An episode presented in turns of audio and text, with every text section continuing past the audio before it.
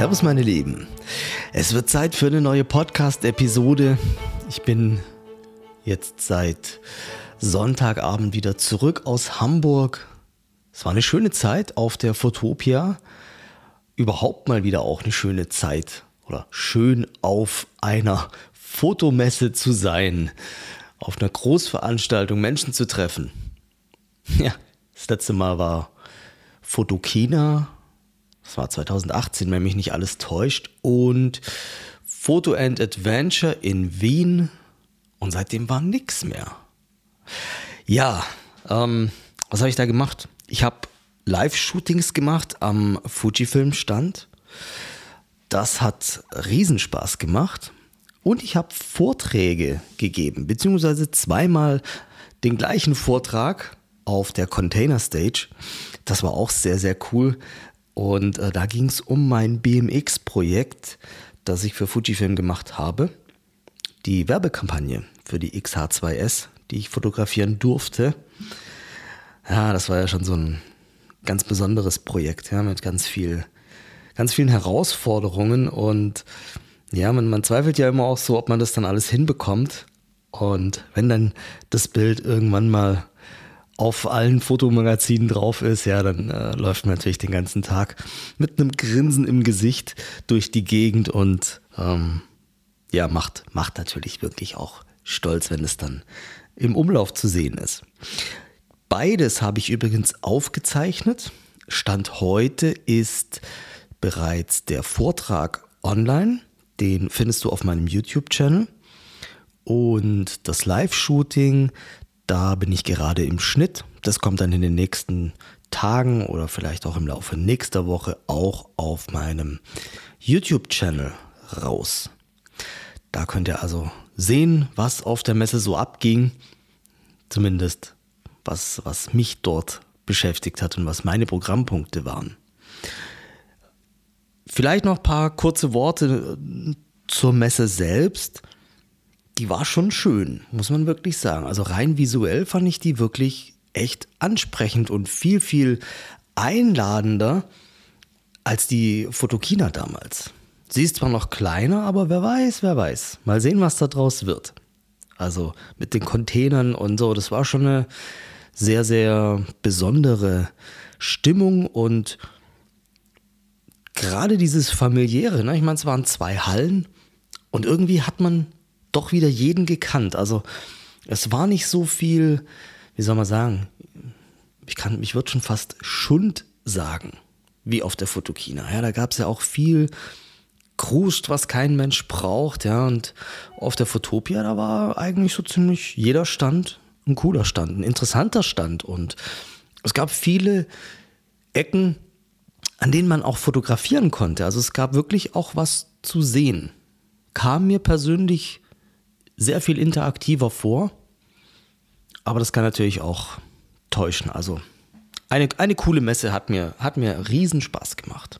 Jetzt aber genug Fotopia, denn das Thema heute soll eigentlich sein, wie man seinen eigenen Bildstil findet. Beziehungsweise so ein paar Gedanken dazu, was man tun kann, um es vielleicht zu beschleunigen. Aber natürlich auch erstmal Gedanken dazu, was braucht es denn, um einen eigenen Bildstil zu definieren? Also wo kommt der her? Und wie schafft man so eine Wiedererkennbarkeit auch in seinen Bildern zu haben, sodass wenn jemand ein Bild sieht, bei dem dein Name vielleicht nicht dabei steht, dass er gleich sagt, hey, ich glaube, ich weiß, wer das gemacht hat. Und vielleicht auch noch mal so ein Gedanke, bevor wir da ins Detail gehen, der dich überraschen könnte, denn es ist vielleicht gar nicht unbedingt erstrebenswert, so einen Bildstil zu haben. ja, schockiert ein bisschen, ne? Aber wenn du halt deinen Bildstil hast, dann heißt es ja auch, vielleicht auf eine bestimmte Art und Weise, dass deine Bilder immer gleich aussehen. Und es ist natürlich auch langweilig, wenn deine Bilder immer gleich sind. Könnte natürlich auch im Konflikt stehen mit dem Thema Kreativität. Ja, wir wollen ja kreativ sein in der Fotografie. Und da kann man sich durchaus selbst auch vielleicht ein bisschen langweilen, wenn man immer wieder Dinge wiederholt. und sie deswegen natürlich auch wiedererkennbar sind. Aber was macht denn so ein Bildstil aus? Wir, wir gehen, glaube ich, nochmal so ein paar Schritte zurück. Ich denke, ein Bildstil, den muss man auf unterschiedlichen Ebenen betrachten. Zum einen gibt es natürlich technische Dinge. Zum Bildstil kann gehören, dass du gerne Hochformate machst. Zum Bildstil kann gehören, dass du bestimmte Brennweiten immer wieder einsetzt. Zum Bildstil kann aber auch gehören, dass du in der Bildbearbeitung bestimmte Wege gehst und einen bestimmten Bildlook immer wieder bearbeitest und deswegen man deine Bilder erkennt. Ein Bildstil kann aber natürlich auch von deiner Persönlichkeit geprägt sein. Wenn wir jetzt zum Beispiel Porträts uns vorstellen. Das ist auch, das klingt ein bisschen blöd, aber ein Porträt ist immer auch ein Selbstporträt. Und du siehst tatsächlich in einem Porträt immer, wie die Stimmung war, während dieses Bild gemacht wurde. Du siehst, ob sich jemand wohlfühlt. Du siehst, ob es eine ruhige Stimmung war oder ob da wirklich viel Action und Leben drin war.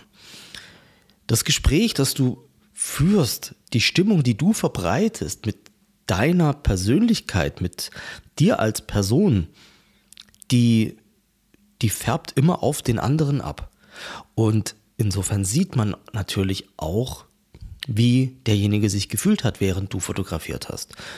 Und wenn du jetzt wie hier ich so ein ganz gemütliches, ruhiges Gespräch äh, führst, dann hast du natürlich eine ganz andere Stimmung, wie wenn du Musik laut drehst und die Leute anfeuerst. Ja? Ein ganz anderes Ergebnis. Und natürlich auch, ähm, welche Art Mensch du überhaupt ansprichst, also welche Person du vor die Kamera holst. Das, das prägt natürlich das Bild und deinen Bildstil und deine Bildsprache auch. Also, das sind Dinge, die du vielleicht gar nicht so auf dem Schirm hattest, aber man kann deswegen auch einen Bildstil nicht unbedingt von jemand anderem kopieren, weil es einfach diese Person auch nur einmal gibt. Und deswegen bist du eigentlich auch nicht unbedingt zwangsläufig kopierbar. Ich kann technische Dinge kopieren. Ich kann natürlich auch Bearbeitung nachahmen. Aber ich glaube, deine persönliche Note, wie du ein Projekt angehst und warum du bestimmte Entscheidungen triffst, das lässt sich zwar von einem Bild kopieren, aber ich glaube, über so eine gesamte Bildstrecke hinweg, über ein ganzes Portfolio hinweg, lässt sich sowas eigentlich nicht kopieren und nachahmen. Und ist auch gut so. Tatsächlich ist es aber auch wichtig, dass man seinen eigenen Weg eben auch findet und herausfindet, was einen anspricht. Ich habe so das Gefühl, dass man einen Bildstil nicht unbedingt aktiv finden kann. Ich glaube vielmehr, dass man nach einer gewissen Zeit auf einmal merkt, oh, ich glaube, das ist mein Bildstil. So war es bei mir. Also man, man merkt das erst, wenn man eine Zeit lang, vielleicht durch Zufall oder auch durch Bauchgefühl, bestimmte Dinge wieder und wieder macht, ja. Dass man immer wieder eine leicht tiefe Perspektive nimmt. Oder eben in der Bildauswahl dann doch eine Tendenz hat zu den Bildern, bei denen jemand lächelt. Oder bei denen jemand vielleicht ein bisschen nachdenklich wirkt. Oder was auch immer es ist. Also, da gibt es so viele Aspekte, aber ich glaube, dass du erst im Nachhinein merkst, wie du tickst und was dein Bildstil ausmacht und du gar nicht diesen Prozess unbedingt so stark beschleunigen kannst. Natürlich hilft es, wenn du Fragen stellst. Wenn du bei Bildern, die du bei anderen siehst und die dir gefallen, natürlich hinterfragst, warum sie dich ansprechen. Und ähm, da dann auch die Aspekte, die dieses Bild ausmachen, auch analysierst. Denen du einfach sagst, Mensch, wie hat er denn das Licht gemacht?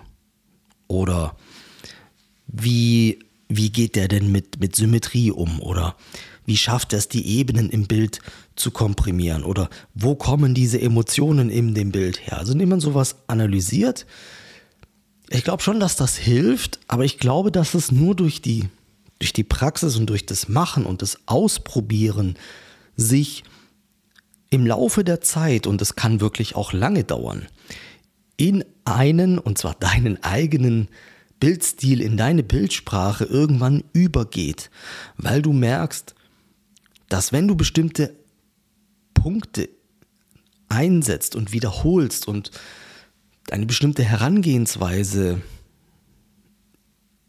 sich, sich durchsetzt für deine Fotografie, dass es dir dann am Ende gefällt. Das heißt, es entwickelt sich so ein, so ein Rezept. Es entwickelt sich einfach ein, ein Muster. Und wenn du nach diesem Muster vorgehst, dann kommt am Ende auch ein ähnliches Ergebnis raus, das auf bestimmte, in bestimmten Aspekten eben einen Wiedererkennungswert schafft. Für dich und deine Arbeit.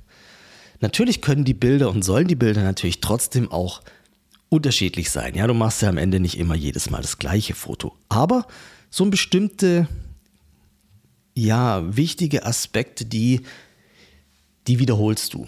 Und daran formt sich dein Bildstil. Zum Beispiel, dass du gezielt Symmetrie einsetzt. Oder dass du eben auf eine bestimmte Art und Weise dein Bild ausleuchtest. Oder eben, welche Charakter und welche Menschen du vor der Kamera hast. Oder eben auch natürlich, ähm, welches Genre da, da für dich eine besondere Rolle spielt. Ja, es kann ja sein, dass du eine besondere Bildserie schaffst und sich in dieser Bildserie dein Bildstil zeigt. Insofern glaube ich, ist es wichtig, sich selber auch die Zeit zu geben,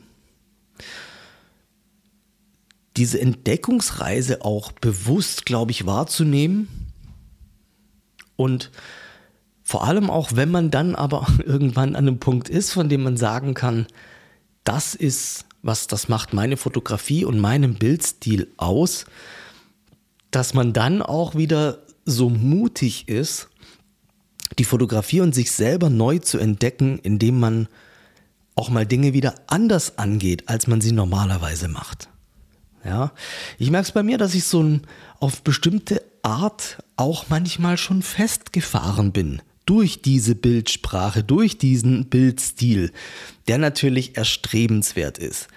Aber trotzdem ist es einfach so, dass du halt das Licht immer auf die gleiche Seite stellst und dass du immer dann den gleichen Lichtformer nimmst und dass man auch tatsächlich beim Shooting immer wieder die gleichen Sprüche halt auch raushaut. Und dann hängt halt im Studio immer der gleiche Hintergrund und du nimmst halt einfach immer das gleiche Objektiv, weil es sich bewährt hat und weil es dich ja auch dahin gebracht hat, wo du bist. Also ist es ja auf eine bestimmte Art und Weise auch gut, aber ich kann schon bevor ich das Bild gemacht habe, sehen, was da am Ende dabei rauskommt. Ja, und für einen Außenstehenden ist es cool, weil er sagt, Mensch, das ist doch genau dein Ding und dafür kenne ich dich auch und ja, also man, der, der, der Gegenüber erwartet es vielleicht auch schon auf eine gewisse Art und Weise, dass er wieder das bekommt, was er auch schon gesehen hat, wenn er auf deiner Webseite war, wenn er dich bucht für einen bestimmten Job. Aber andererseits kannst dich halt als Künstler auch natürlich langweilen, weil du halt schon wieder das Gleiche getan hast. Klar mit einem anderen Motiv, klar mit einem anderen Hintergrund, aber so bestimmte Aspekte sind einfach wiedererkennbar und du merkst, hey, na, das, so geht es mir, wie gesagt, manchmal. Nicht, nicht unbedingt häufig, aber immer wieder, Mensch, das langweilt mich, weil es ist mein Bildstil. Ich würde gern mal meinen Bildstil weiterentwickeln. Und das versuche ich natürlich auch aktiv. Aber es ist eine Challenge. Und ich kann nur sagen, wenn du mal eingefahren bist auf einen bestimmten Bildstil, dann ist es auch schwierig, den zu ändern. Du gehst auch jeden Tag den gleichen Weg zur Arbeit. Ja, warum denn auch nicht? Der hat sich bewährt, den kennst du, auf den kannst du dich nicht verfahren. Aber vielleicht ist ein anderer Weg, der unintuitiv ist, viel interessanter.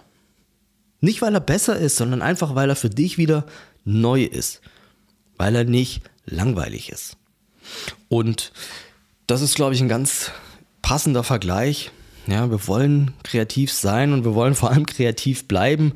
Und wir sehen von anderen so viele neue Eindrücke immer. Und bei uns selber sehen wir dann langfristig dann immer wieder ähnliche Sachen, ja, ähnliche Bildaufteilung, ähnliche Gestaltung, was die Tiefenschärfe angeht, ähnliche Bildbearbeitung oder womöglich exakt gleiche Bildbearbeitung. Oder vielleicht sehen wir einfach immer die gleiche Art Motiv, du machst nur noch Porträts, weil dafür kennt man dich und eigentlich hättest du viel mehr Bock, Landschaften zu machen oder Architektur zu machen. Also auch natürlich dann wieder freie Arbeiten ähm, zu machen, ist, glaube ich, ein ganz wichtiger Aspekt. Und zwar egal, ob du jetzt schon einen Bildstil hast, der für dich sich festgefahren anfühlt oder ob du dabei bist, deinen Bildstil zu finden. Ich glaube, der einzige Weg, hier weiterzukommen, ist über freie Arbeiten. Eine freie Arbeit heißt, dass du machen kannst, was du willst. Das gibt es natürlich auch bei vielen oder womöglich bei allen Fotojobs, aber man ist da doch ein bisschen voreingenommener, eingeschränkter. Ja? Man traut sich vielleicht auch nicht so viel. Und wenn man gezielt ein Projekt angeht, das man wirklich nur für sich selber macht, ohne Kunde, ohne jemand, der dir reinquatscht oder von dem du glaubst, dass er was Bestimmtes sehen will, da kannst du wirklich kreativ sein und dich austoben und unkonventionelle Sachen machen. Und unkonventionell heißt schon vielleicht etwas zu machen, was du halt sonst nicht machst. Ohne rechts und links zu gucken, was andere machen. Einfach nur mit der Frage, gefällt mir das? Habe ich das schon mal gemacht? Und habe ich vielleicht wirklich jetzt mal einen neuen Aspekt in meine Fotografie reingebracht, der mir gefällt und den ich in Zukunft vielleicht sogar häufiger reinbringe?